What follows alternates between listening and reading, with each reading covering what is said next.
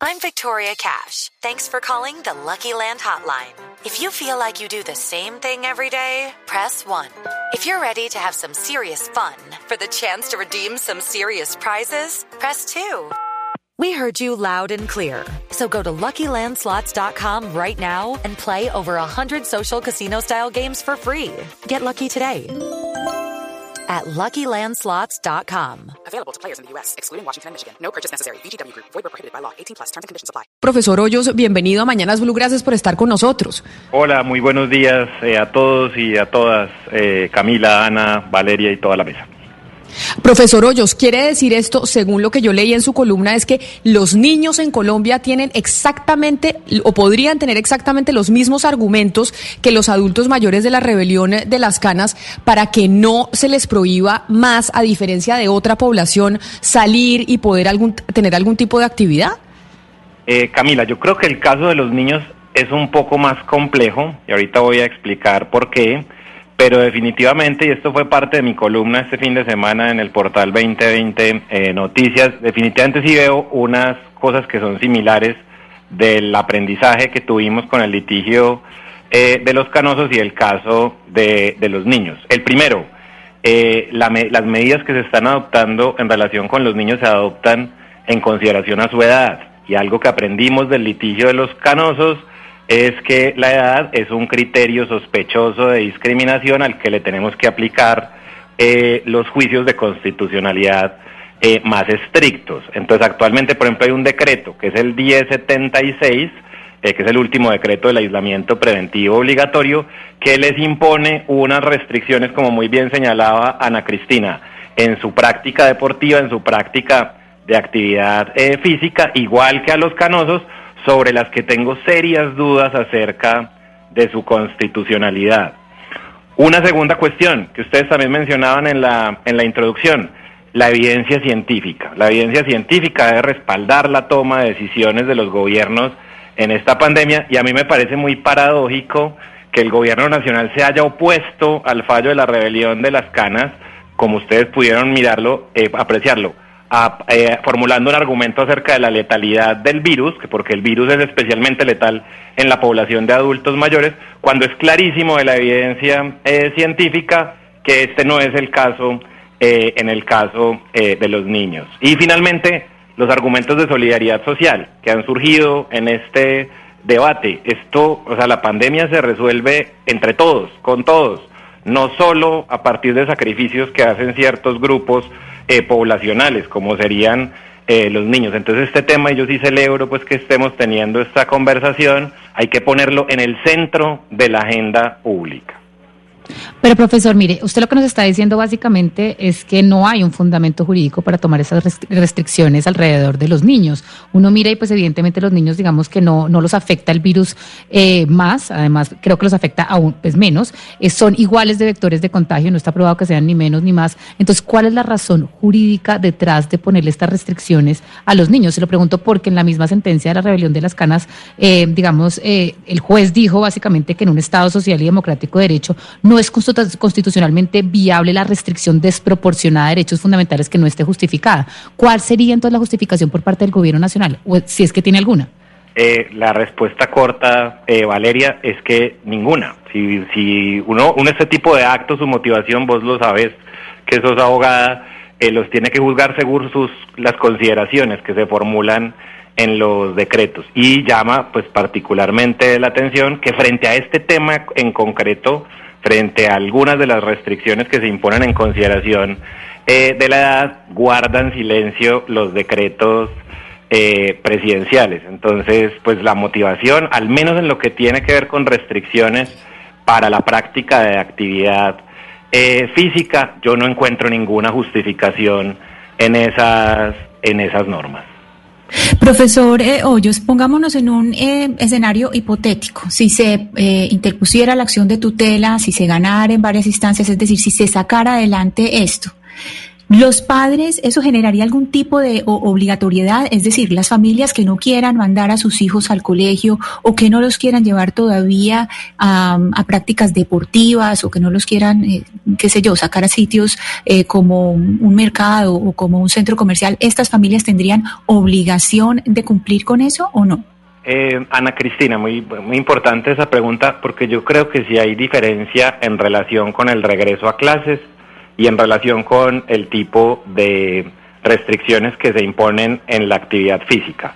Yo entiendo que la decisión del regreso a los colegios es una decisión más compleja que involucra a más actores, no exclusivamente a los niños. Los niños regresan al colegio y no están allá solos, sino que están en contacto con profesores, rectores, eh, vienen a sus casas y están donde eh, sus padres. Entonces yo entiendo que esa es una decisión eh, más compleja y lo que diría yo en relación con la apertura de los colegios, etcétera, es que hay que acelerarla de todas las formas en la que sea posible, manteniendo pues obviamente la seguridad de todos los involucrados, pero los eh, los chicos y las chicas pues estamos teniendo una generación perdida en este en esta pandemia con esta eh, con esta decisión y esto debería estar en el centro de la agenda.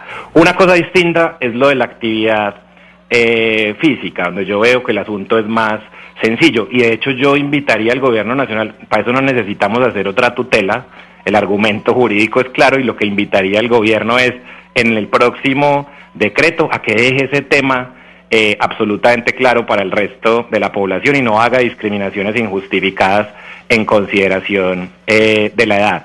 Entiendo la decisión de los colegios como una decisión eh, más compleja. Y ya en, frente al, en relación con el carácter vinculante, pues no, básicamente el que quiera salir a hacer y practicar su actividad física lo puede hacer, nadie lo puede obligar. Es exactamente igual que con el litigio de los canosos.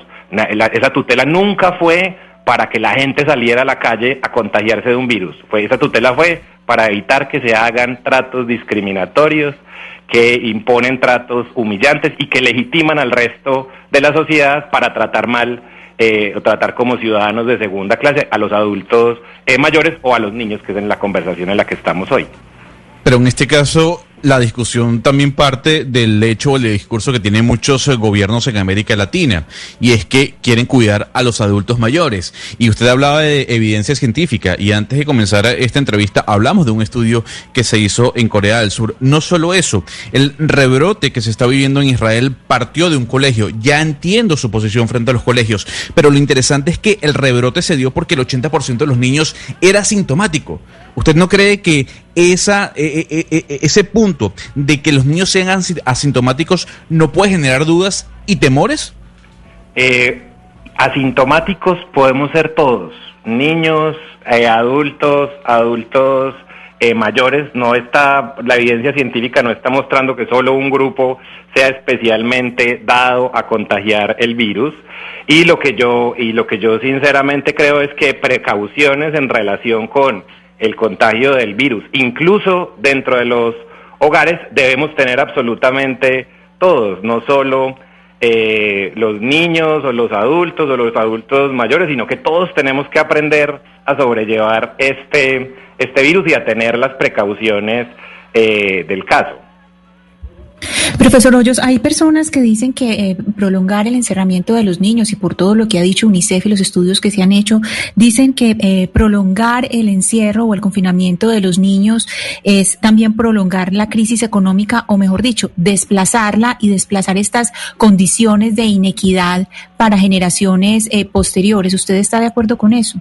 Sin, sin lugar a dudas, y yo creo que hay una, pues una evidencia que hay que tomarse seriamente eh, la evidencia que citabas pues al principio, eh, por ejemplo, del, del, estudio pues del Instituto Colombiano eh, de Neurociencias, o sea, nos tenemos que, yo, yo entiendo desde un punto de vista epidemiológico que tengamos unas cuarentenas, unos confinamientos, yo he sido el primero que los ha defendido en el litigio con las personas mayores de 70 años a los que apoyé pues como en esa eh, en esa acción fue clarísimo de respetar la potestad eh, de los gobiernos para tomar este tipo eh, de medidas, pero tenemos que entender también que no nos podemos quedar encerrados y confinados indefinidamente y que con las medidas propias y con todo el aprendizaje que ya tenemos eh, sobre, eh, sobre el virus, tenemos que reactivar eh, pues sí, nuestra actividad y nuestra actividad económica. Y sobre todo, incluir a las personas que están más directamente afectadas con esta decisión. A los niños la gente no los oye, o sea, no, no, no entrevistan a un niño, no tiene esta posibilidad. Exacto y, la voz de los niños es a través de sus papás, que muchas veces están muertos del miedo, pues con toda razón. Pero nadie le está preguntando. Pero, profesor Hoyos, ¿usted se le va a medir a esa tutela o no? ¿O ya sabe de alguien que tenga, que se le, que esté midiéndosele a eso, a esa, a esa revolución también de los niños, así como los adultos mayores, porque son mayores y tienen la posibilidad de hablar y de que los escuchen, eh, pudieron eh, poner su tutela y ganar? Sí, yo eh, lo que quisiera hacer como muy enfático, Camila, es que en este país no todo lo podemos resolver a través de una tutela. Es posible y es fácil eh, desde el punto de vista pues jurídico formular un argumento por lo de la actividad física, etcétera, pero hay ciertos asuntos, eh, ciertos temas en donde yo creo que y meter a la discusión al juez constitucional puede agravar un poco las cosas y puede complicar la toma de decisiones que pertenece a otras ramas del poder eh, público. Eh, entonces, eh, pues sí, uno podría formular la, la acción. Yo no soy padre de familia, pero estoy seguro que muchos y muchos y ese fue el sentido de escribir esa columna y participar en este debate. Pero hay partes un poco más complejas de la discusión en donde yo no sé qué tanto ganamos incluyendo pues a los jueces en la conversación. Eh, y yo quisiera que esto fuera una reflexión del propio gobierno, después de haber eh, perdido estruendosamente ese litigio con los mayores de 70 años, a quienes persiguió además en su programa eh, diariamente atacando las decisiones judiciales, que entienda que hay cuestiones que no se pueden hacer y que se tome en serio además esto que dice la Constitución de que los derechos de los niños prevalecen sobre los derechos de los demás. Una cláusula que yo solo he oído en esta pandemia para ese eh, proyecto absurdo pues de la cadena perpetua eh, contra por los delitos que se cometen en contra eh, de los niños. No, no he visto un solo programa del presidente en el que se le dedique a los niños, a la problemática de la salud mental de los niños y a qué va a hacer como gobernante para resolver esta grave situación y lo que está dejando en las generaciones futuras.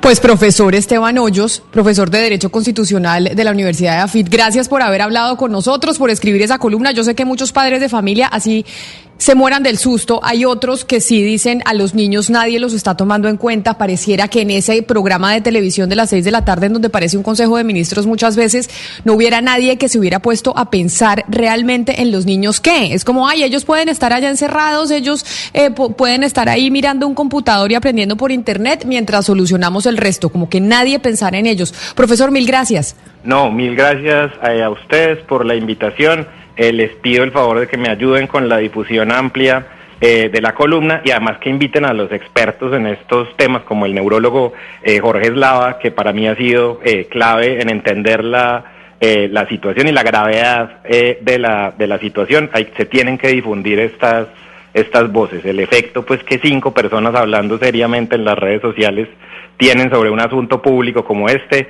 es impresionante. Hay que ponerlo en el centro de la agenda. Hey guys, it is Ryan. I'm not sure if you know this about me, but I'm a bit of a fun fanatic when I can. I like to work, but I like fun too. It's a thing. And now the truth is out there. I can tell you about my favorite place to have fun. Chumba Casino. They have hundreds of social casino style games to choose from with new games released each week. You can play for free anytime, anywhere. And each day brings a new chance to collect daily bonuses. So join me in the fun. Sign up now at ChumbaCasino.com. No purchase necessary. BGW. Void were prohibited by law. See terms and conditions. 18 plus.